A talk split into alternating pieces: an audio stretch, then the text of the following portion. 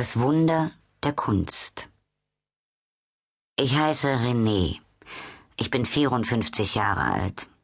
Seit 27 Jahren bin ich Concierge in der Rue de Grenelle 7, einem schönen, herrschaftlichen Stadthaus mit Innenhof und Innengarten, aufgeteilt in acht exquisite Luxuswohnungen, alle bewohnt, alle gigantisch.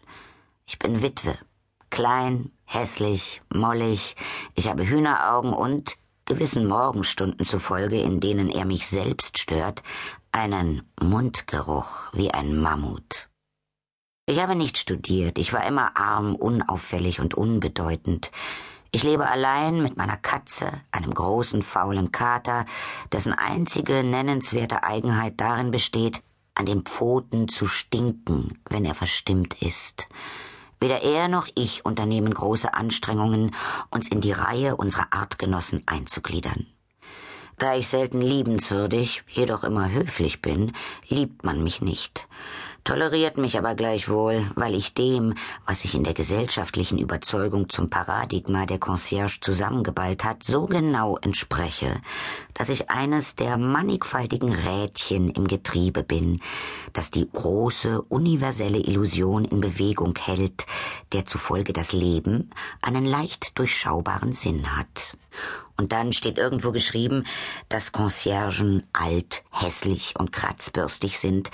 Es steht ebenfalls in Flammenschrift am Frontispiz des gleichen einfältigen Firmaments eingraviert, dass besagte Conciergen fette, wankelmütige Katzen haben, die den lieben langen Tag auf Kissen mit Häkelbezügen vor sich hindösen.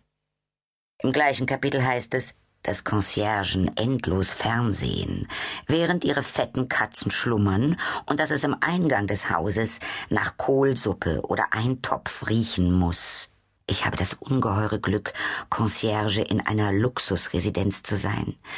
Es war für mich derart erniedrigend, diese abstoßenden Gerichte kochen zu müssen, dass das Veto von Monsieur de Broglie, dem Ministerialrat vom ersten Stock, das er seiner Frau gegenüber wohl als höflich, aber entschieden bezeichnet hat und das bezweckte, diese plebejischen Gerüche aus der gemeinsamen Existenz zu verbannen, eine unendliche Erleichterung für mich bedeutete, die ich hinter einem scheinbar gezwungenen Gehorsam so gut wie möglich verbarg. Das war vor 27 Jahren. Verzwickter war die Sache mit dem Fernsehen. Zur Zeit meines verstorbenen Mannes nahm ich es hin, weil die Ausdauer, mit der er sich dieser Beschäftigung widmete, mir selbst die lästige Aufgabe ersparte.